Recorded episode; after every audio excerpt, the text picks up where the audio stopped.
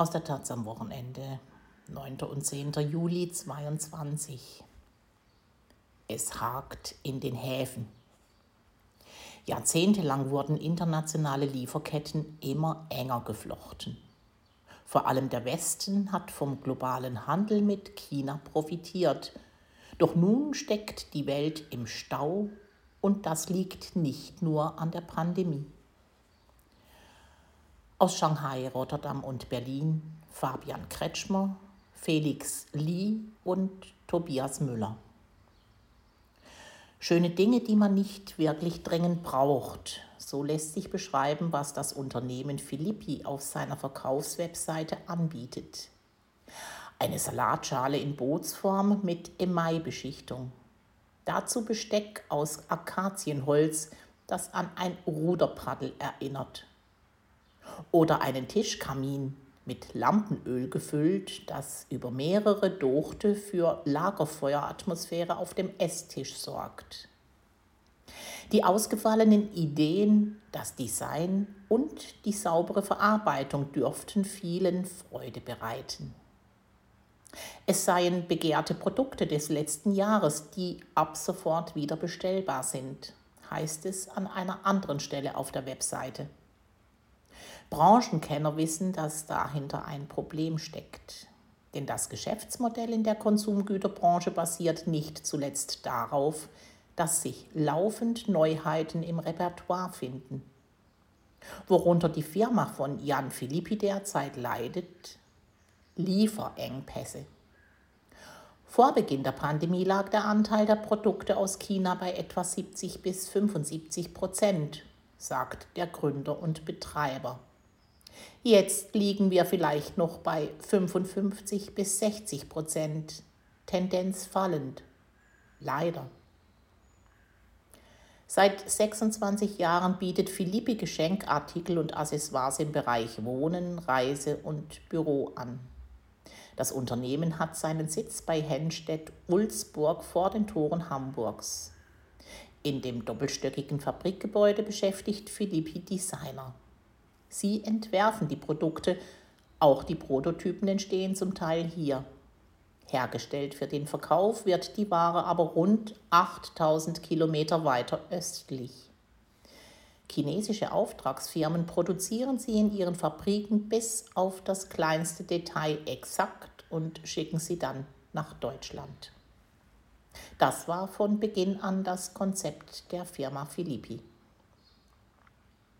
Ich bin in den vergangenen 30 Jahren regelmäßig nach China gereist, um die Produzenten auszuwählen und mit ihnen die Details zu besprechen, sagt Philippi.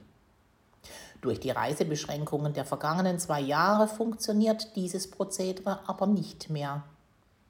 Uns fehlen die engen und persönlichen Absprachen mit unseren chinesischen Partnern. Dabei hatten die meisten deutschen Firmen die Corona-Krise bereits abgeschüttelt seit es Impfstoffe gibt und die harmloseren Virusvarianten nicht mehr für ganz so schwere Erkrankungen und hohe Todeszahlen sorgen, hat sich das Konsumverhalten hierzulande normalisiert. Wenn da nicht der Arbeitskräftemangel in vielen Branchen wäre, die massiv gestiegenen Preise von Energie und Lebensmitteln im Zuge des Ukraine-Krieges und die Probleme mit China. Zwei Jahre war es der chinesischen Führung mit ihrer Zero-Covid-Strategie gelungen, das Coronavirus aus dem Land zu halten, indem sie es fast komplett vor Besucherinnen aus dem Ausland abschirmte. Das Leben in China konnte dafür weitgehend normal laufen. In diesem Frühjahr aber verbreitete sich auch in einigen chinesischen Städten die sehr viel ansteckendere Omikron-Variante. Und trotz vorhandener Impfstoffe hält Chinas Führung weiter rigoros an ihrem harten Zero-Covid-Kurs mit strengen Lockdowns fest. Shanghai, Chinas wichtigste Handelsmetropole, traf es im April und Mai besonders hart. Ursprünglich als nur viertägiger Lockdown angekündigt, einmal auf der einen Seite des Flusses Huangpu, anschließend für die Stadtteile auf der anderen Flussseite waren die Geschäfte, Schulen, Behörden und die meisten Betriebe fast zwei Monate dicht. Die Menschen durften nicht mal zum Einkaufen ihre Wohnungen verlassen. Essen bekamen sie von den Behörden geliefert, oft unzureichend. Tausende große und kleine Containerschiffe stauten sich wochenlang an der Mündung des Yangtze-Delta vor Shanghai, weil sie die Häfen in der Region nicht anlaufen durften. Von der weltweiten Containerfrachtkapazität standen rund 3% im Stau im Hafen von Shanghai, stellte das Bundeswirtschaftsministerium im Mai fest und warnte vor massiven Auswirkungen für die deutsche Wirtschaft. Denn China ist der größte Exporteur sehr vieler Dinge. Spielzeug, Textilien, Elektronik, Chips, Akkus, Pharmaprodukte. Prompt kommt es deshalb auch in Deutschland zu massiven Engpässen. Und weil die Auswirkungen noch Monate zu spüren sein werden, bangt die Konsumgüterbranche bereits um ihr Weihnachtsgeschäft. Angesichts der langen und nicht zu kalkulierenden Lieferzeiten könnte es knapp werden mit der rechtzeitigen Lieferung von Weihnachtsgeschenken. Weltweit bekommen Häfen nun die Lockdowns von Shanghai zeitlich verzögert und mit voller Wucht zu spüren. Erst kamen die Containerschiffe aus Ostasien nicht in den deutschen Häfen an, weil sie vor Shanghai festsaßen. Nachdem die Behörden dort den Hafen wieder geöffnet hatten, wurden die Schiffe mit neuer Ware vollgeladen, um ihre weltweiten Bestellungen rasch abzuarbeiten. Daraufhin stauten sie sich vor den Häfen im Rest der Welt, unter anderem auch in der Nordsee. Knapp zwei Prozent der globalen Frachtkapazität steckten fest und konnten weder be- noch entladen werden, stellte das Kiel-Institut für Weltwirtschaft IFW im Juni fest. Allein in der deutschen Bucht warteten zwischenzeitlich etwa ein Dutzend große Containerschiffe mit einer Kapazität von etwa 150.000 Standardcontainern. Mit drastischen Folgen für den Im- und Export und die Industrien, die daran hängen. Und das sind in Deutschland besonders viele. Seit 2016 ist China wichtigster Handelspartner Deutschlands. Zwischen beiden Ländern wurden 2021 Waren im Wert von über 245 Milliarden Euro gehandelt. Besonders hart treffen die Lieferengpässe den Einzelhandel. 80,1 Prozent der deutschen Händler klagten im Mai, dass sie nicht alle bestellten Waren liefern konnten wie aus einer Umfrage des IFO-Instituts hervorging. So berichteten alle befragten Spielwarenhändler von ausbleibenden Lieferungen. Lücken im Regal gibt es in nahezu allen Baumärkten und Supermärkten. Bei den Fahrradhändlern fehlen bis heute Komponenten. Fehlende Halbleiter und Chips lassen auch die Auswahl bei elektronischen Produkten schrumpfen. Viele Waren stehen nicht im Regal, sondern im Container in einem Hafen von China, sagte der Leiter der IFO-Umfragen, Klaus Wohlrabe. Die Hafenstaus von Shanghai, sie sind damit zum Sinnbild dafür geworden, wie der wohl größte Lockdown der Menschheitsgeschichte die globalen Lieferketten belastet. Diese Lieferengpässe treffen Philippis Firma vor den Toren Hamburgs auch bei den Kosten hart. Es fing mit den hohen Containerpreisen und den Transportkosten an, einhergehend mit höheren Rohmaterialpreisen, berichtet er. Denn auch bei den Rohmaterialien kommt der Löwenanteil aus China. Aluminium sei jetzt zweieinhalbmal so teuer wie noch vor zwei Jahren Edelstahl doppelt so teuer. Und auch die Papierpreise hätten sich verdoppelt. Darauf können wir nur wenig verzichten, denn gerade weil unsere Produkte häufig als Geschenkartikel dienen, muss die Ware auch schön verpackt sein. Täglich stünden seine Mitarbeiter per WeChat im Kontakt mit den chinesischen Partnern, berichtet er.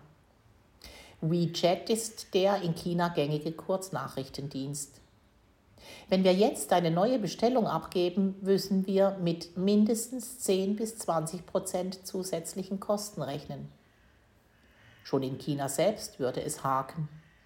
Die Fabriken hätten auch dort Probleme, an Rohmaterial zu kommen, weil LKWs an Sperren festhängen. Das könne irgendwo im Land sein, berichtet Philippi. Und wir hören, dass unsere Hersteller nicht genügend Arbeitskräfte haben, weil Mitarbeiter nicht in die Fabriken kommen können. Das verschärfe wiederum die Engpässe. Wenn wir früher mit zwei Monaten Produktions- und Lieferzeit kalkuliert haben, rechnen wir nun mit vier bis sechs Monaten, so Philippi. Vor der Pandemie habe China wie ein Uhrwerk funktioniert. Diese Präzision sei total raus. Alles ist aus dem Takt geraten. Kaum etwas hat den Welthandel so sehr beflügelt wie China und die Containerschifffahrt. Zwei Jahrzehnte waren sie eine Symbiose eingegangen. Mit dem Beitritt in die Welthandelsorganisation war das bis in die frühen 80er Jahre abgeschottete Riesenreich zur Werkbank der Welt aufgestiegen. Hunderte Millionen von Wanderarbeiterinnen und Wanderarbeitern strömten in die Küstenregionen im Süden und Osten des Landes und schufteten für den Weltkonsum. Erst nähten sie T-Shirts und strickten Socken. Dann stellten sie Sneakers und Plastikspielzeug her. Später schraubten sie in gigantischen Manufakturen iPhones und Flachbildfernseher zusammen. Die Welt profitierte davon. Dass wir in Europa mehr als zwei Jahre keine wirkliche Inflation erlebten, hatte auch damit zu tun. China produzierte für wenig Geld, was der Westen verbrauchte. Damit einher ging die Entwicklung in der Containerschifffahrt. Denn Container lassen sich nicht nur leicht stapeln, Sie machen es auch möglich, Waren aus Fertigungsstätten in Shenzhen, Ningbo oder Shanghai bis in den Werkhof eines Empfängers ins Sauerland oder ins schwäbische Weiblingen zu transportieren, ohne sie mehrfach umladen zu müssen. Das allein hat die Transportkosten extrem gesenkt. Hinzu kamen in den Hafenstädten gigantische neue Terminals, in denen fast perfekt aufeinander abgestimmt die Container nahezu komplett automatisiert vom Schiff auf Güterzüge oder LKWs umbeladen wurden. Das führte zu einem hocheffizienten Ablauf, der allerdings einen akribisch durchgeplanten Lösch- und Ladeplan erfordert. Es sind diese engmaschig abgestimmten Lieferketten, die nun für die massiven Probleme an Häfen weltweit sorgen. Hakt es an einem Hafen, hakt es rasch überall. In Rotterdam, dem größten Hafen von Europa, gaben sich die Zuständigen bis vor kurzem noch zuversichtlich, was die allgemeine Lage betraf. Als die Taz vergangenen Winter zur damaligen Containerkrise recherchierte, wollte man bei den Zuständigen in Rotterdam den Begriff Krise gern vermeiden. Im Februar dieses Jahres ließ man per Pressemitteilung verlauten, 2021 wieder auf dem Niveau von vor der Pandemie operiert zu haben. Inzwischen ist man aber auch in Rotterdam weniger zuversichtlich. Sigrid Hesseling, Sprecherin des Betriebs Port of Rotterdam, sagt, zwar sei der Hafen in Shanghai während des Lockdown in Betrieb geblieben, die Unterbrechung der Lieferketten im Binnenland sei aber eine sehr große Herausforderung gewesen. Daher beschlossen Reedereien auf andere Häfen auszuweichen, aber auch Abfahrten komplett zu streichen. Zwischen Mitte Mai und Mitte Juni waren nach Angaben der Rotterdamer Hafengesellschaft insgesamt elf Verbindungen zwischen Shanghai und Nordwesteuropa betroffen, aus chinesischen Häfen insgesamt 58. In Rotterdam erwarten die Betreiber bis weit in den Juli hinein zunächst weniger Volumen aus Asien. Danach dafür umso mehr. Die Zeiten sind sehr herausfordernd, sagt Hesseling. Dabei hat sich vor Ort in Shanghai die Lage mittlerweile entspannt. Der Warenumschlag liegt seit Anfang Juni wieder auf Normalbetrieb die Wartezeiten haben sich im Vergleich zu vor wenigen Monaten halbiert. Die Transportkosten sinken langsam und auch Lastwagenfahrer für die Landwege gibt es wieder ausreichend. Logistiker gehen trotzdem davon aus, dass es viele Monate dauern wird, bis sich die Lieferketten normalisiert haben. Das ist wie bei einem Stau auf der Autobahn, der sich weiter verbreitet und aufschaukelt, obwohl sich der eigentliche Grund dafür längst aufgelöst hat. In der zweiten Jahreshälfte erwartet man auch in Rotterdam weiter ein Auf und Ab. Und das Weihnachtsgeschäft? Ja, wegen der Lieferunsicherheiten komme es schon jetzt zu einem Christmas Rush, bestätigt Sigrid Hesseling. Alle kaufen schon mal ein, um die Weihnachtsware rechtzeitig im Laden zu haben. Wegen den schlechten Erfahrungen der vorangegangenen zwei Jahre haben wir dieses Mal schon im Januar bestellt, sagt Unternehmer Philippi. Wir haben versucht, unser Lager so voll zu füllen wie möglich. Das heißt aber auch, dass seine Firma beim Einkauf überhaupt nicht flexibel reagieren kann. Früher haben wir geschaut, welche Produkte sich besonders gut verkaufen und konnten nochmal nachproduzieren lassen. Diese Unsicherheit kennt auch Pascal Vermeulen gut. Er ist operativer Direktor beim Logistikunternehmen RMI auf dessen Gelände im westlich von Rotterdam gelegenen Hafengebiet Botlek befindet sich das Containerterminal RBC oder RBC. Der Markt ist vollkommen gestört. Es ist unvorhersehbar geworden, sagt Vermeulen am Telefon. Einmal werden die Häfen geschlossen und dann geht alles mit einem Mal wieder los und sie stopfen uns das Depot voll. Wie fragil die weltweiten Lieferketten sind, bekam der Hafen von Rotterdam im Frühjahr des vergangenen Jahres während der wochenlangen Blockade des Suezkanals durch das Megacontainerschiff Ever Given zu spüren. Damals lagen im Zuge des Staus im Roten Meer auf dem RBC-Terminal, das 15.000 Containern Platz bietet, nur 2.000. Wie anfällig dieses Gleichgewicht ist, beschreibt der Direktor so. Weltweit gibt es etwa 25 Millionen Container. Wenn ein Prozent des Volumens reduziert wird, etwa wegen einer Rezession, hat das sehr heftige Auswirkungen. Das RBC-Terminal, wo die Container so hoch wie sieben Stockwerke gestapelt sind, ist im Rotterdamer Maßstab nicht mehr als ein Akteur mittlerer Größe. Botlek ist kein reiner Containerstandort, sondern wird von petrochemischer Industrie und Tanklagerung dominiert. Trotzdem haben auch sie die turbulente Lage am Containermarkt miterlebt.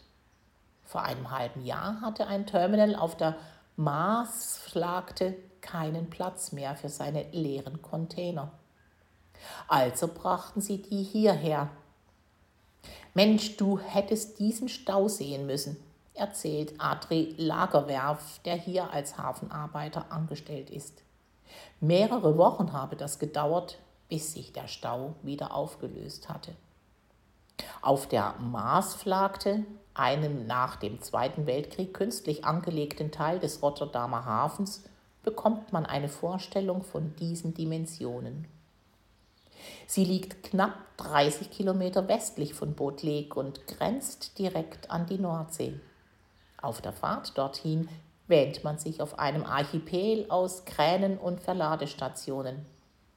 Entlang der Straße türmen sich Containerburgen, was keinesfalls von einer Krise zeugt, sondern das alltägliche Gesicht dieses Gebiets ist. Bemerkenswert ist vielmehr der Gedanke, wie enorm der Andrang sein muss, wenn selbst auf diesem Terrain der Platz für Container ausgeht. Schwierig ist die Situation allerdings nicht nur auf den Kais und in den Terminals, sondern auch für die Seeleute, die den Transport erst möglich machen. Das ist schon seit Beginn der Pandemie der Fall, berichtet Sascha Meyer. Seit nunmehr zwei Jahren macht die Geschäftsführerin von Nautilus International, der Gewerkschaft der Seefahrenden, auf deren schwierige Lage aufmerksam. Zwangsquarantäne an Häfen, die sie anliefen, Verbote, überhaupt an Land zu dürfen. Rotterdam habe diesbezüglich noch eine gute Reputation, sagt Meyer, da die Verantwortlichen immerhin probiert haben, etwas sichere Korridore von Schiffen zu Teststationen und Quarantänehotels bereitzustellen. Anders sehe das in China aus, wo Crewmitglieder mit Zahnschmerzen noch nicht einmal einen Zahnarzt aufsuchen durften. Dass sie die Parias des Welthandels sind. Ist die Pandemie nur ein Vorgeschmack dessen, was sich mit dem Handelskrieg zwischen China und dem Westen, aber auch ab davon durch die gestiegenen Löhne in China anbahnt? Ja, China ist für uns auch vor der Pandemie bereits deutlich teurer geworden, so Philippi. Das ist der Lauf der Dinge. Mit den Reformen unter Deng Xiaoping hatte China für große Veränderungen in unserem Konsumverhalten gesorgt, sagt Unternehmer Philippi. Deutschland sei ja einmal in der Porzellanindustrie führend gewesen. Eine Tasse kostete nach heutigen Maßstäben 20 Euro. Dann seien China und Ikea gekommen und eine Tasse habe plötzlich nur noch 2 Euro gekostet. Plötzlich haben sich die Leute ganz viele Tassen gekauft und nicht nur sechs. Mit China als Werkbank war alles deutlich billiger geworden, die Dinge wurden aber auch weniger wertgeschätzt. Jetzt fällt es unserer Gesellschaft natürlich schwer zu akzeptieren, dass die Preise wieder steigen, meint der Unternehmer. Er selbst schaut sich bereits anderweitig um, mit der Absicht, von China unabhängiger zu werden. Aber das sei gar nicht so einfach.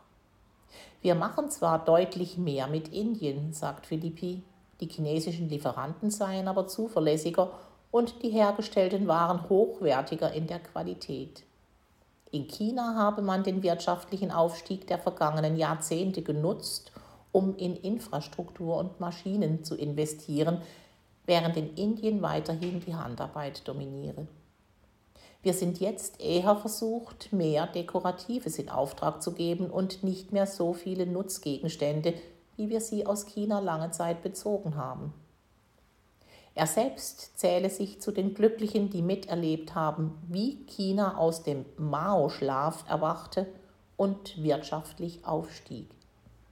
Jetzt will er umstellen, die Produktion verlagern. Aber das sei in der aktuellen Situation nicht möglich. Wir befinden uns in einer Situation, in der wir bloß noch versuchen, das zu verteidigen, was gar nicht mehr sein soll, sagt er. Und das ist ein blödes Gefühl.